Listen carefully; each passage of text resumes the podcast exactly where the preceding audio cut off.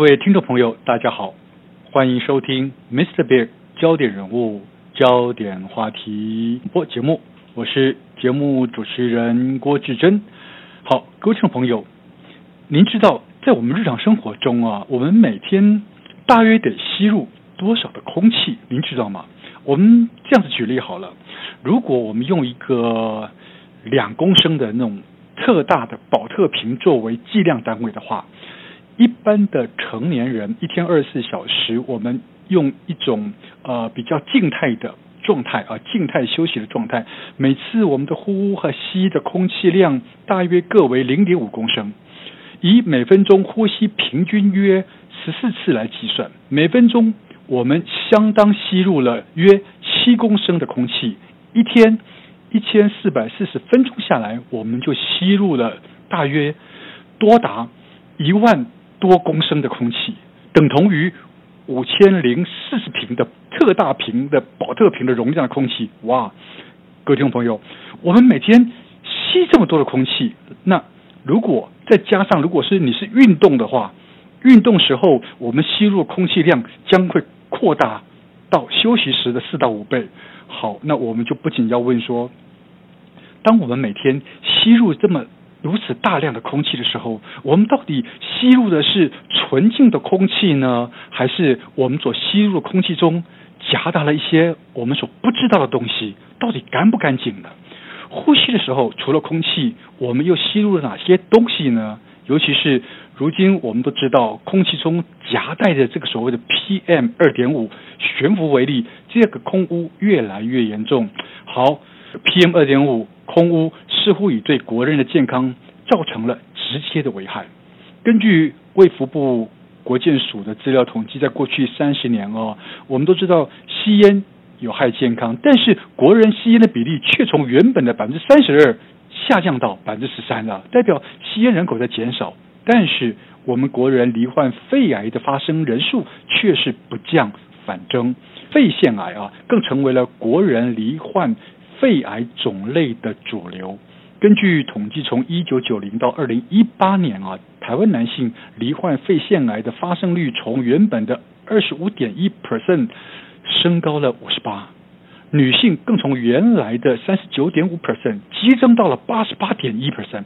对于这样子，哎，不正常的现象，不仅让我们真的怀疑，是不是真的如今我们所生活的环境中大量的空气污染，以及可能是不良职业环境所造成长期暴露关系，以至于让肺炎成为了国人的新的国民病。好，那因此在今天的节目中，我们再次邀请到的是康健杂志的记者罗珍小姐来到节目中，为我们深入的剖析说明一下。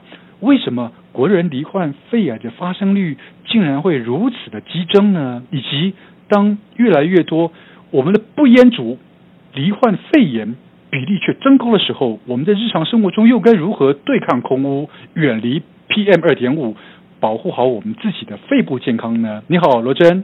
是，主持人好，各位听众朋友大家好。好，过去啊。我想，我们大家都会认为说，哎，肺炎啊是跟吸烟啊，直接吸烟，或者是你经常处于暴露在那种经常吸二手烟的环境中，是主要的罹患途径嘛，嗯、对不对？哈、哦，好。但是这次我们根据康健所做的调查报告显示啊，哎，如今好像不烟族罹患肺炎的发生率正在不断提高，到底怎么回事？嗯、是不是真的？嗯、这个这次所说的这个国民心病啊，肺炎。真的是因为空屋所造成的呢？罗真，是，呃，正如主持人刚才所提到的，确实国内的吸烟率在过去几十年来其实一直在下降。嗯，那男性其实是呃国内比较呃庞大的吸烟族群，女性则一直维持在一个低点。那男性的吸烟率大幅下降之后，呃，包括国人自己的接触到的一手烟，嗯，以及他旁边的人，女性或者是其他旁边的人接触到的二手烟，其实也都是在下降的。但是像呃刚才主持人提到，我们的肺癌发生率其实一直在上升。那其中与吸烟关系比较小的肺腺癌，它在所有肺癌里面的占率也是一直在增加的。嗯嗯、那这件事情我们其实可以看到，一手烟、二手烟，以及我们这一次采访中呃受访者提到的油烟，嗯、事实上对于国内的肺癌的影响，其实都渐渐的在减少，也是越来越有限。是。那所以大家就进一步会怀疑说，呃，是不是我们吸的空气，或者是我们环境中有哪一些的危险因子，可能让我们更容易罹患肺癌吗？嗯，那有些人会，呃，可能过去有注意到一些报道，就是国内其实也有研究团队发现，我们有一种叫做肺癌的易感基因，也就是说呢，在我们身体里面，如果说我们带有一种呃带有一些特殊的基因的话，它可能让我们更容易呃罹患肺癌。但是这一点呢，我们在采访这个中研院的院士陈建仁，我们的前副总统的时候，嗯、他也是这个团队里面的成员。那他也有提到说，我们其实现在抓到的这些肺癌的易感基因，其实它引起肺癌的风险大概只有一点五到两倍。嗯，那这个数字我们怎么理解呢？我们去对照，呃，吸烟引起肺癌的相对危险性是十倍。嗯，然后 B 肝引起肝癌的相对危险性是二十几倍。嗯，那回头去比较这个易感基因带来的一点五到两倍，呃陈院士提到说，他其实还我们光有带有这种基因还不足以致癌，嗯，应该是我们要暴露在足够危险的环境，才会有比较高的机会罹病这样子。嗯嗯，嗯，所以确实，包括他看台湾的呃这个肺癌发生的情形，以及他看他自己，他也是一个肺腺癌患者，嗯嗯，曾经是一个肺腺癌患者，嗯，所以他看他自己也都觉得说空气污染。或者是我们如果在呃职业或者是工作上有一些很特殊的暴露，可能跟这个肺癌的发生有直接呃比较直接的关系。是，所以环境因素里面的那危险因子，可能是造成肺癌的真正的主要原因，对不对？可能是影响比较大的，是大家非常怀疑的。嗯哼。那么过去呢，这个陈院士他自己也有做过这种这种呃台湾各地的这种。嗯，肺癌发癌症发生的地图。嗯哼。那在这个地图上面呢，他们发现说，其实都会区或者是中南部的区域，它其实肺癌发生的这个状况，这个呃比较比较严峻。嗯哼。那除了看到这样的一个现象，呃，他们就去进一步的去分析。那他们发现说，其实嗯。都会区的这个解释可能比较需要注意，因为都会区可能医疗资源比较丰富，它的诊断比较佳，所以在同一个时期比较起来，也许它会比呃一些比较偏乡地区来的诊断出的多，但是未必代表这个地方的环境比较严重，所以这个地方的解释需要再深入的讨论。是。那另外，当年过去他们在做。这个看到中南部地方的状况，发现有一些沿海的区域，他们是乌脚病盛行比较高。嗯，那这个是因为当地受当地过去的深污染所影响。嗯。可是如果我们整体看全台湾国内的饮水中砷含量高的这样的一个情况，其实嗯很很少人碰到这样的状况。是。所以他也不能呃去解释说这就是造成台湾肺癌的主要原因。嗯。所以整体上看下来，他还是怀疑空污。嗯。那嗯。其他人呢也有做过一些不一样的研究，像台大有一篇研究，他们是怀疑工业区他们的呃可能会带来土地跟水的污染，嗯嗯，所以呢他们是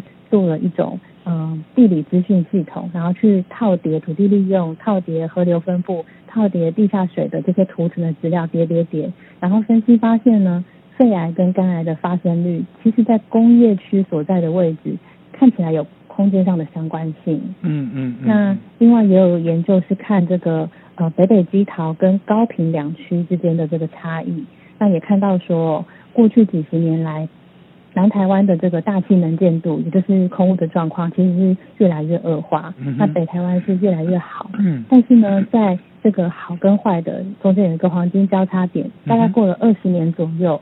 也是两个地方的肺腺癌的发生率的黄金交叉点。嗯。那这个中间黄金交叉点的间隔二十年代表什么呢？就是一般过去会认为这个癌症的从环境暴露累积到它癌症发病，大概可能也需要二十年。哦。所以这让我们再一次的更怀疑可能跟。这个空气污染脱不了关系。是，您刚提到这个空气污染啊，又牵涉到这个不同的城乡之间呢、的这个环境因素，它中南中间还有一些医疗的资源哈、那是不是目前啊，在台湾我们是不是也有足够的调查资料，可以来帮我们稍微呃说明一下，目前全台湾各县市空气污染严重程度，以及呃是不是有相关啊相关联可能性，因此离。患这个这个肺癌的这样子的一个相关，或者是造成身体上面的一些不良反应的一些统计资料呢？在台湾的整个各县市的空气污染严重程度又是怎么样呢？有没有一个概率的数字出来呢？嗯。呃，其实我们过去在谈，大家在谈这个肺癌，各县市肺癌的发生，嗯、其实主要是援引这个卫福部国健署他们的癌症登记报告来谈。嗯哼。但是这份癌症登记报告，它是一个年度型的统计，就是各个医院可能上传资料，嗯、然后有关的行政单位会诊这样的一个年度统计，它有一个呃大家最考考量到的一个瑕小瑕疵，是瑕疵吗？应该说它统计上的一个。呃，就是状况，就是它是以患者的户籍地来做这个。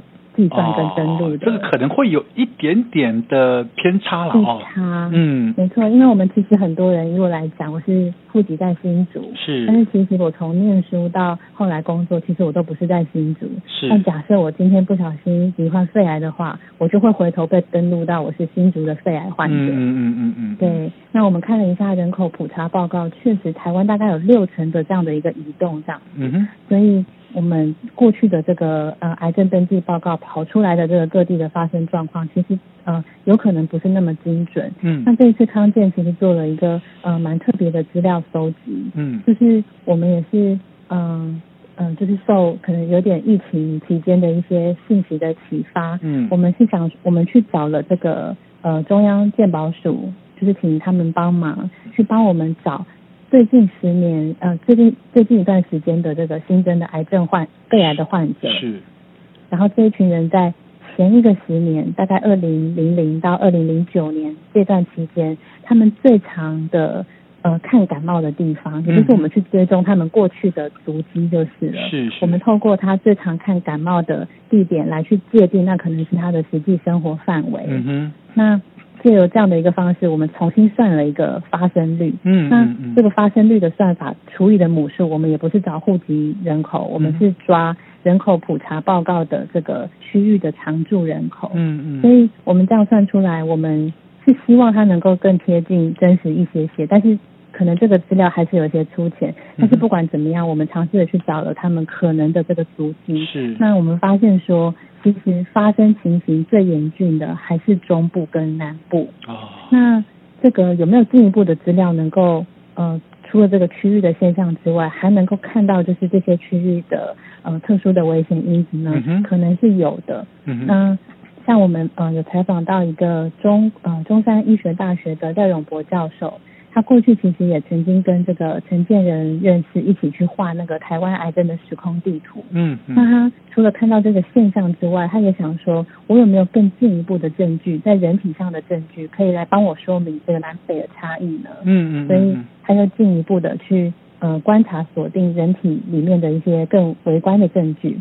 那他们这一次找的是呃人体里面一种叫做 SOX2 的蛋白质，是。那这个蛋白质呢，它其实参与了我们干细胞的更新跟很多的一些功能。那它跟我们癌症其实也有关系，特别在肺癌当中，就是这个因子它如果说过度的表现的话，其实很牵动肺癌的这个存活的情形，所以它被当成是肺癌的潜在标志物。嗯。那这个廖教授他们就去，他就想说。因为这个 SOX2 它可能会受空气的影响而有一些些变化。嗯，那有没有可能他去找到北部的不吸烟的人跟中南部的不吸烟的人，然后去看他们身体里面的这个 SOX2 的一些呃变化的状况？是。结果一分析发现，确实这个嗯、呃，无论是男女居住在中南部的地区的非吸烟者。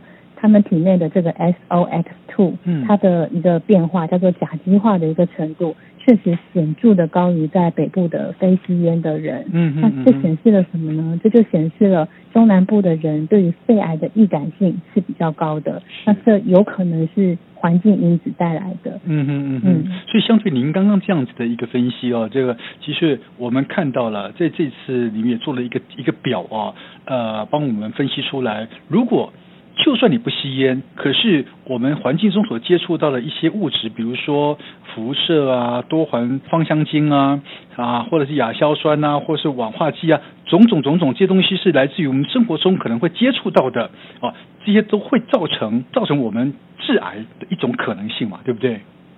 对，没错。呃，中研院的另外一篇研究，它也是去从人体里面的这个细微处找证据。嗯，那他们这一次呢，是在去年发表的一篇，其实是有呃引起国际上瞩目的一篇研究，就是呃中研院的另外一位院院士杨盼慈教授跟陈玉如教授，他们针对这个早期的肺癌病患，去取出他们的。呃，恶性肿瘤组织跟周边正常的组织，嗯、然后萃取 DNA，嗯、然后去进行基因比呃基因序列的比对，然后发现呃去观察哪一些基因有发生突变，是，然后来找出台湾患者不同于欧美患者的一个突变特征这样子。嗯嗯嗯、那他们的重要发现有几个，包括说国内的肺癌患者，他们的癌细胞基因有五大的突变特征。是。那很特别的是，他们循着这五大突变特征去。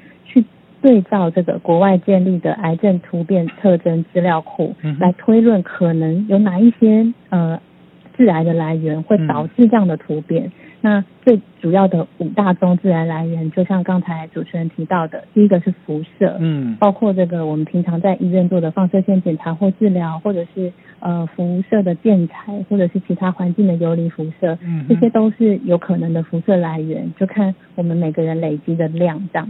是。那第二个呢是烷化剂，嗯，那这个烷化剂一般人比较少接触到，它主要是部分的癌症跟自体免疫的化疗药物的一个成分，嗯哼。那第三个呢是。多环芳香烃，它的主要的常见来源像是吸烟啊、二手烟啊、烹饪啊，或者是焚烧垃圾等等。啊，所以烹饪就是油烟的问题，对不对？嗯。你刚刚说提到烹饪，就是很多厨房里面油烟所造成的，这这些多环的芳香烃嘛，对不对？嗯。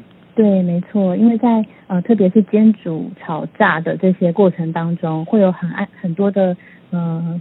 物质因为高温的关系，然后或者是我们用油的关系，就是有一些质变，然后可能会对人体带来一些伤害，这样。所以，我们下厨房煎煮炒炸的时候，是不是也应该戴个口罩会比较好一点？哦，确实是有医生这么建议。嗯哼。因为其实呢，呃，在台湾哦，就是陈院士、陈建仁院士有分析，嗯哼，我们大概只有十趴左右的患者，肺癌患者，他是自己吸烟，嗯，然后他说的是女性啊。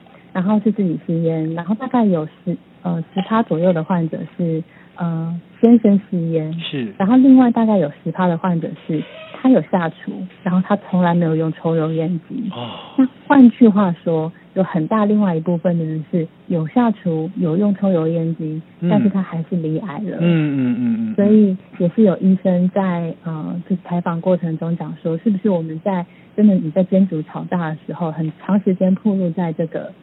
这个环境的时候，我们可以嗯、呃、戴着口罩。是是是，因为反正反正现在 COVID-19 大家戴口罩也戴习惯了嘛，对不对哈？所以下厨房戴着口罩也是蛮好蛮适合的了啊。对，那另外还有两个，就是中研院发现的两两大宗致癌物，这边要特别的介绍，因为它在台湾的肺癌患者里面。看起来他暴露的台湾的患者暴露的比欧美的患者还多，而且他在台湾的患者里面看起来也是比较大宗的这个危险的物质。嗯哼，一个是硝基多环芳香烃。嗯，那这个硝基多环芳香烃呢，它可能的来源包括这个燃煤或火力发电厂，哦，或者是汽机车的废气。嗯哼，那这个我们就很容易想见，就是看起来呃这个工厂或者是车辆，嗯，事实上他们的排放有可能就是。像我们过去想象的一样，确实威胁着我们。是一个就是工业区，一个就是都会区，大量的机车或大量的燃煤工业都会造成这个环境的污染嘛，对不对？对，没错，没错。嗯、那另外一个呃因子叫做亚硝胺，嗯、亚硝胺呢，它通呃通常会来自于这个烟熏或者是腌制的肉类，嗯嗯，然后呢，或者是煎烤炸含有亚硝酸盐的食物，嗯哼，含有亚硝酸盐的食物就像是香肠啊、培根、火腿、热狗，是。另外就是烟酒、槟榔，啊，那是。这两件事情，硝基多环芳香烃跟亚硝胺，其实就是告诉我们，我们生活中的这个工厂。车辆，或者是我们常吃的一些加工食品，嗯、其实都有可能危害我们的健康，而且在肺癌患者身上看起来，他们的影响是巨大的。是。